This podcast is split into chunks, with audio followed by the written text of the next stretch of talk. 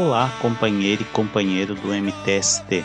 Hoje nós vamos falar de um fato importante na luta dos trabalhadores norte-americanos. Lá, os trabalhadores são tão explorados como nós. Esse fato histórico ficou conhecido como a Greve de Homestead e ocorreu em 30 de junho de 1892 na Companhia de Aço Carnegie. E, como sempre, os trabalhadores reivindicavam melhores condições de trabalho, diminuição da jornada, que era de 12 horas por dia e 6 vezes por semana, maus tratos e até morte de trabalhadores dentro da fábrica. O dono da indústria se chamava Andrew Carnegie e seu gerente Henry Frick, que negociou diretamente com os trabalhadores.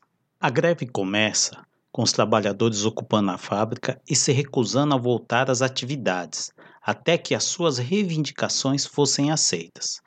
Porém, Frick tentou impor as suas exigências, mas os trabalhadores não cederam à sua truculência. Frick, percebendo que os trabalhadores não cederiam, contratou pistoleiros de Pinkerton, jagunços como conhecemos aqui, para retirarem à força os trabalhadores de dentro da fábrica. De um lado, os donos dos meios de produção com seus pistoleiros, e do outro, os trabalhadores armados com paus, pedras e barricadas frágeis. Com isso ocorreu uma luta sangrenta, onde morreram trabalhadores e dezenas ficaram feridos. Mesmo assim, não desocuparam a fábrica, e o conflito acabou só após a intervenção do governador da Pensilvânia. Contudo, após essa luta, entre outras travadas pelos trabalhadores, os sindicatos norte-americanos começaram a se organizar.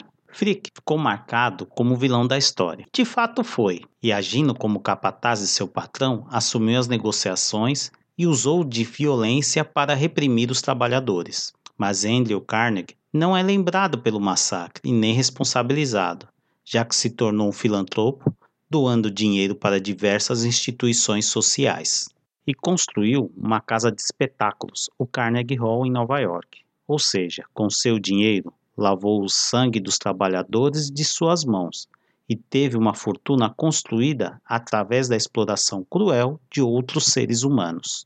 Devemos ficar atentos com a história que nos é contada. Podemos pegar como exemplo o monumento a Duque de Caxias na Praça Princesa Isabel em São Paulo, considerado um herói para a elite brasileira, mas na verdade prestou serviços matando a população pobre na província do Maranhão na revolta da Balaiada em 1838, onde trabalhadores livres, camponeses, vaqueiros, sertanejos e escravos lutavam contra a miséria, fome e maus tratos da elite local.